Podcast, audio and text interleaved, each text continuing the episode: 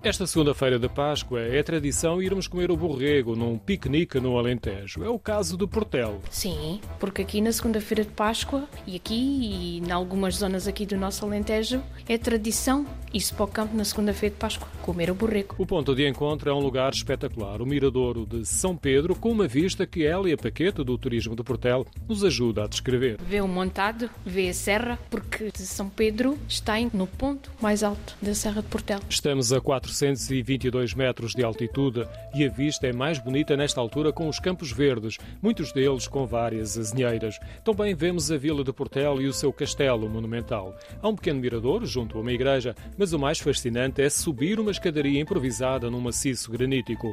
No alto tem uma pequena ermida. É dedicada a São Pedro, padroeiro de Portel. É uma construção pequena, redonda, caiada de branco. A ermida assinala agora 400 anos, mas a edificação é anterior, remonta ao século XVI.